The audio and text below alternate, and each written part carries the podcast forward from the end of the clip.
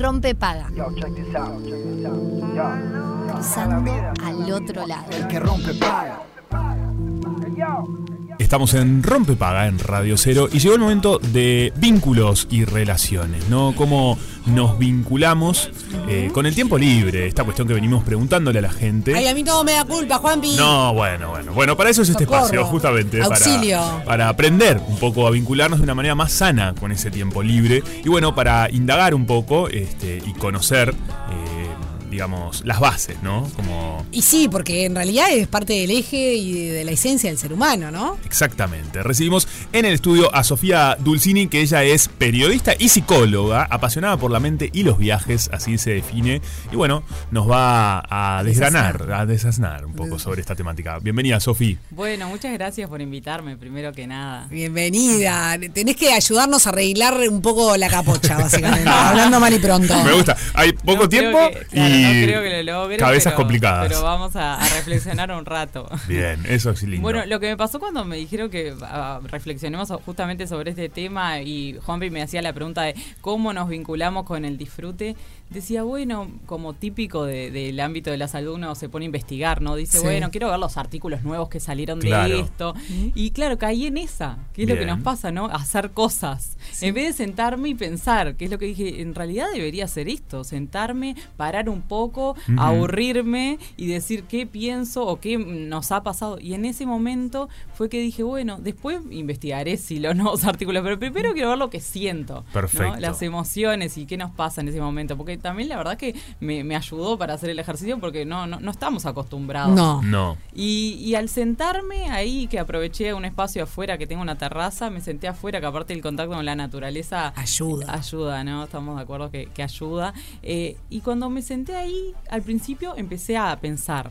A pensar eh, cosas, un montón de cosas, lo que estaba haciendo, si estaba bien lo que estaba haciendo, eh, si no estaba perdiendo el tiempo en vez de estar investigando, ¿no? O sea, faltan tan ¿Cómo pocos somos? días para llegar, tengo que ir a la radio y, y no, todavía no planifiqué esto. Y, y, y preocupada, ¿no? Claro. La emoción principal era la preocupación. Y después eh, seguí pasando el tiempo y dije, en realidad eh, esto de, de parar me, me está haciendo bien. O sea, hacía tanto tiempo que no lo hacía que lo estoy disfrutando. Y ahí fue la primera respuesta que encontré, que para poder disfrutar y vincularnos con el disfrute tenemos que parar. Bien. Eh, no sé, a ustedes me parece que les debe pasar. Estábamos hablando un poco con Sofi Sí. en, en este antes en el corte de que justamente ustedes que están en el ámbito de la comunicación y también desde mi lado más de la salud, estamos todo el tiempo buscando nuevas cosas para hacer, queriendo crecer, pero haciendo algo nuevo, eh, el multiempleo que también nombraban hoy. Así que ustedes también están sumergidos en esta vorágine. Eso, eso sin duda, pero también, mira, mira qué curioso eh, lo que sucede, ¿no? Eh, por ejemplo, nosotros, o sea, tenemos profesiones que nos llevan a vivir una, vorágine realmente impresionante. Pero hasta cuando tenemos tiempo libre, por ejemplo, yo soy una persona muy curiosa, ¿no? Y Claro. me gusta hacer cosas. Es como que si no siento que eh, tengo tantos intereses y tantas cosas por hacer antes de que parta para otro plano que eh, no tengo tiempo para perder. Claro, ¿No? sos el, el típica persona que se busca cursos nuevos igual cada año para empezar y para... Sí, o, o hiperkinética, agarro la tabla y me tiro al agua, eh, eh, salgo a caminar, Sí, corro, voy, actividades, tal actividad, actividad. Y no es hasta que estoy realmente. Con un, con un nivel de, ago- de, de- de- de agote Mm. tan, tan, tan enorme que me permito tirarme en un sillón. Claro. Hasta en eso. Sí, sí, sí. Creo que dijiste algo muy clave eso recién, que es eh, no tengo tiempo para perder. Y en realidad deberíamos cambiar ese paradigma, ¿no? De entender que el tiempo libre no es tiempo perdido. Totalmente. Eh, en, en esto de después lo que caí sí en la trampa de, de buscar, indagar y, y, eh, investigar sobre artículos nuevos de lo que estaba pasando, primero que hay una cantidad de que obviamente es un problema del planeta Bien. todo. Estamos Eh, bien entonces. Sí, Problema que nos Me está gusta compartir un problema. A nivel global. Perfecto. Eh, sí, y también sobre todo algo que se identificó mucho en la pandemia, ¿no? Que en la Claro. pandemia tuvimos que parar obligados y fue cuando al principio nos sentíamos esto que, que me pasó a mí cuando me, me invitaron a reflexionar, que, bueno, nervios, preocupación, ¿qué hago? Que buscar cosas y después empezar a disfrutarlo. Bien. Y que lo que pasó también, que se dio un cambio interesante, fue que cuando terminó la pandemia la gente empezó a decir, ay, se canceló un plan, qué bueno que se canceló. Claro. Eh, quería quedarme en la cama un rato más, quería. Claro. empezamos a disfrutar más después de. Porque tuvimos mucho tiempo. Al principio sí, preocupación, ¿qué hago? Eh. Inventar cosas nuevas. eh, no sé, la gente empezó a, hacer- a hacer, a hacer vivos por Instagram. o sea, Total. cosas Sí. que se podían hacer por- en la casa con tal de hacer. Bien. Y, y después empezamos a vincularnos con el disfrute. A cocinar, la masa madre. La masa A madre. cocinar, La masa madre se puso de moda. Aprendieron a, la gente aprendió a cocinar. o sea que post pandemia, digamos que algo quizás positivo que nos quedó es eh, respetarnos a nosotros mismos ese tiempito que tenemos libre. Exacto. Bien. Y hasta eh, aprender de, de este término que, que, bueno, que en Estados Unidos se usa bastante, que se llama joy, que es el opuesto al FOMO. El FOMO es justamente la necesidad de estar todo el tiempo, o sea, el miedo a perderse algo, Claro. significa literal. Entonces, esto- teníamos todo el tiempo miedo a perdernos algo, todo el tiempo queríamos estar en todos lados, y, y después pasamos al, al joy, que es el, eh, el- el disfrutar, el enjoy de perderte algo. Perfecto. disfrutar que eso nos pasa hoy, que, que está bueno que así sea. O sea, cuando tenemos 10.000 planes que queremos tener una pata en cada lado, decir, no, bueno, se cancelaron todos, pero qué bueno, me quedo en la cama 10 minutos más y no siento culpa. Claro, Claro. Eh, cual. pero que está bueno también eh, que eso que decía Juan Pide, que sí, es natural, nos está pasando en todo el planeta, que sentimos culpa de, de- al estar con tiempo libre, o como también decían recién, de, de que en realidad eh, decimos no estoy haciendo nada. Y en realidad no es que no estás haciendo nada, estás disfrutando del ocio, estás disfrutando de ese tiempo libre y estás Claro. ganando eh, a- así. Eh, lo que también ahí, ahí le- leyendo un poco, hay otro estudio que se hizo en la Universidad de Pensilvania que me pareció muy interesante de- dentro de los que leí, que lo que dice es que hay como dos extremos, ¿no? Y hoy justo lo puse en mi Instagram para que la gente vote a ver qué pasaba un poco en nuestro país. Yo te, yo te reposteé eh, en cuanto a la culpa. Sí. eh, para ver cómo, cómo se sentía la gente. Claro. me- vos sabés que me sentí muy reconfortada porque la mayoría vota que les da cero culpa. Bueno, viste, eso está interesante. La pregunta fue, son así, eh, que es lo justamente esta, la Universidad de Pensilvania Sí. hizo el estudio y lo que le preguntaba, eh, más de 30.000 casos agarraron eh, de diferentes edades y todo. Y lo interesante es que preguntó, ¿cuántas horas tenés libres al día? Y te daba la, la opción de eh, entre 3 y 5, eh, más de 7 o menos de 2. Y lo que pa- pasaba es que las personas que tienen menos de 2 horas Mm. se sienten mayoritariamente estresadas, hipercansadas. Después, las que están en el rango del medio son justamente las que se sienten satisfechas, Sí. bien, eh, con su vida, y las que tienen más de 7 se sienten improductivas. Claro, y aparece la ansiedad también. También.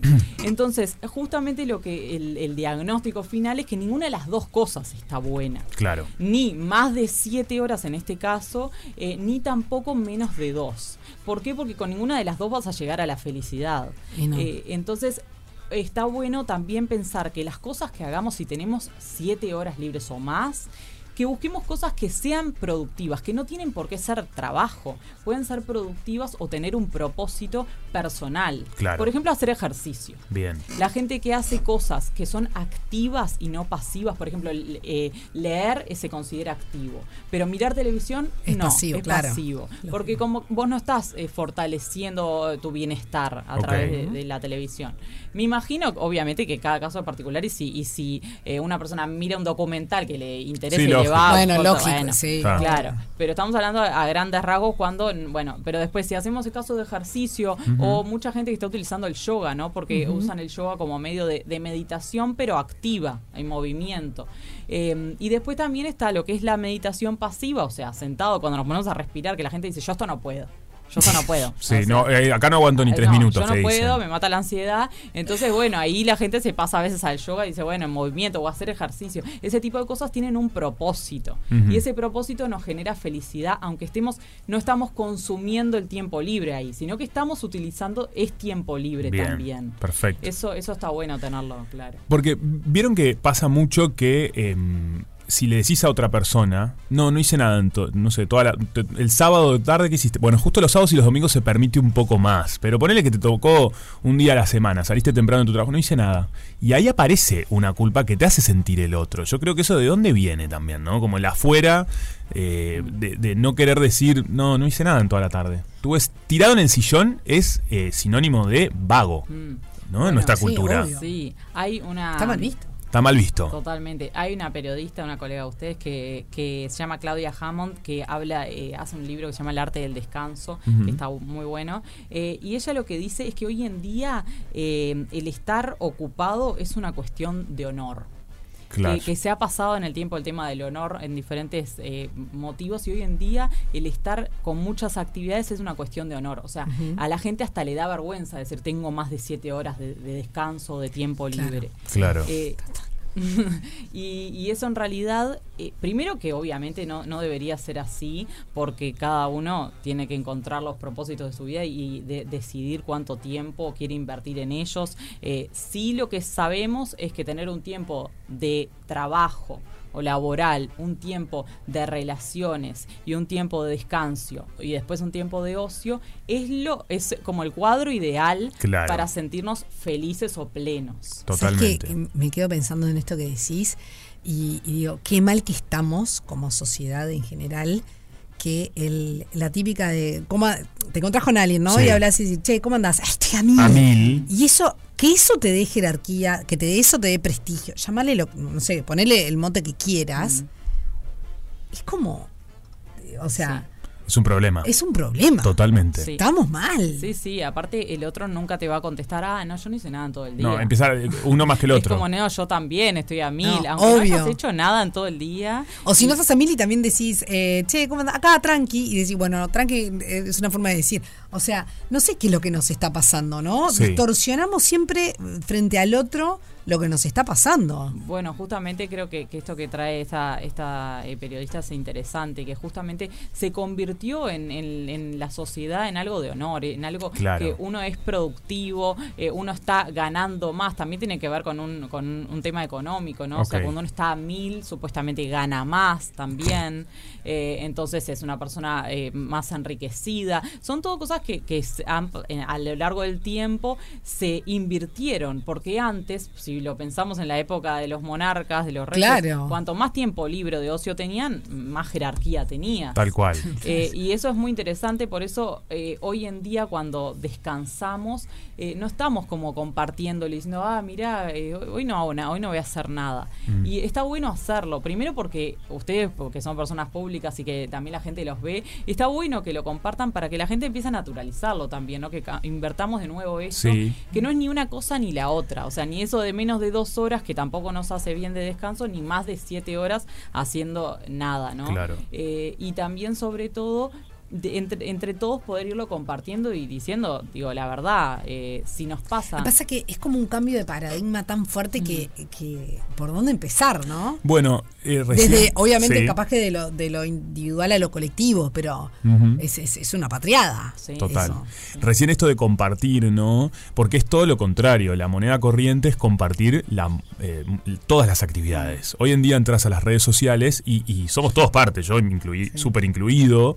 Eh, estás compartiendo, estás parte de nuestro trabajo, justo también porque trabajamos en las redes, pero es una modalidad que pasa de, de a la mañana tal cosa, a la tarde. No, no compartís, eh, lo, no hice nada. Es todo el tiempo es eh, como un bombardeo de actividades de las personas que ves, que ahí también aparece la culpa personal, la comparación, que es muy nefasta, Ah, pero que sí. sucede, tipo, ay no, mira todo lo que pasa, tal, tal persona, claro, ocupa tal lugar porque no para. Sí, sí, sí. eh, ¿no? Y eso nos confunde mucho. Bueno, las redes sociales, problema aparte. Sí, no, ta- totalmente. Lo que sí me parece que está bueno esto de justamente eh, intentar volver a invertirlo, que no, como también decían hoy hace un ratito antes que llegue, de que no sea ni una cosa ni la otra, o sea que to- todo en la vida el equilibrio. es sin duda Lo lo, más mejor, difícil. Lo más difícil, eh, pero también creo que se está haciendo un cambio en el paradigma, porque por algo estamos hablando de esto nosotros acá y por algo Bien. se están haciendo tantas investigaciones al respecto. Eh, creo que, que, bueno, que desde nuestro lugar to- todos podemos buscar la forma de ayudar o intervenir en esto. Sobre todo eso, aceptando de, bueno, hoy yo que sé, eh, yo trabajé de casa y bueno, sí, hay ratos que no podía más del trabajo y me senté y me puse a mirar un rato de tele. Tal Mm, cual. Ah, todos lo hacemos, a mí no, no me engañan. Obvio. Sí, sí, Entonces, sí. eh, Eh, Sí. Va muy ligado todo esto que estamos hablando de, de- de lo del disfrute y demás con esa cuestión de la, la demonización también del descanso Me Sí. refiero más al sueño eh, que, que- que al estar tirado en un sillón mirando televisión, ¿no? Porque también eso, ahora también de a poco se está empezando a respetar un poco la, impo- la importancia del sueño. Pero también ahí, desde que, por lo menos nuestras generaciones, desde que somos chicos, si dormías mucho, vuelvo a lo, es lo mismo, ¿entendés? Eh, Claro. Lo del ocio es, ay, el este vago que duerme, y en realidad no le damos la importancia, o recién ahora le estamos dando la importancia de lo que es tener siete u ocho horas de, de sueño de corrido, de un, de un sueño reparador y profundo. Entonces estamos como que todo el tiempo cansados. Es como si dormir cuatro horas o cinco horas te, te diera estatus. Claro. Y es, Sí. Y- es horrible. Completamente. O sea, la máquina, el, el- el organismo te tiene que colapsar. completamente. Aparte, eh, lo que lo que venimos a hablar un poco también es el disfrute, ¿no? Y justamente en el momento ese de que te encontrás en la vorágine de estar sin parar o de tener estas mm, mínimo de dos horas de, de descanso, eh, no estás disfrutando. O sea, no estás ni siquiera pensando en lo que estás haciendo. No. Estás solo haciendo. Claro. Pero nunca estás realmente dándote cuenta de lo que estás haciendo. Eh, que yo les digo, obviamente, a mí me pasó también y por, por eso agradezco que, que me hayan invitado a hablar de esto porque tuve que parar y decir, bueno, ¿sabes qué? No, no me voy a poner a investigar. Eh, voy a pensar, sentarme a Lo hacer voy a vivir. nada, claro, y, y ver. Y creo que, que eso nos pasa, que estamos todo el tiempo haciendo cosas eh, y no parando a pensar si esto que estamos haciendo nos gusta, nos hace bien, eh, tiene un propósito para nuestra vida. ¿no? No- bueno, me ofrecieron tal trabajo. ¿Es por prestigio? ¿Es por decir que tengo un trabajo nuevo? ¿O porque de verdad me interesa o tiene que ver con...? Porque la gente también está como buscando eh, aprender de todo un poco. Es como, bueno, hago todo el tiempo, me involucro en un curso nuevo. Antes la gente se profundizaba en un tema. Decía, bueno, soy ingeniero para toda la vida, ya está, terminó, esa es mi profesión.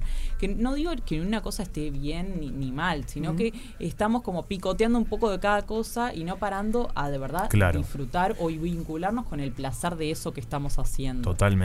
¿Y qué pasa también? Porque, claro, nosotros hablamos acá como adultos, ¿no? Este, que podemos tomar decisiones sobre nosotros mismos, sobre nuestro tiempo, darnos este espacio de repensar y todo.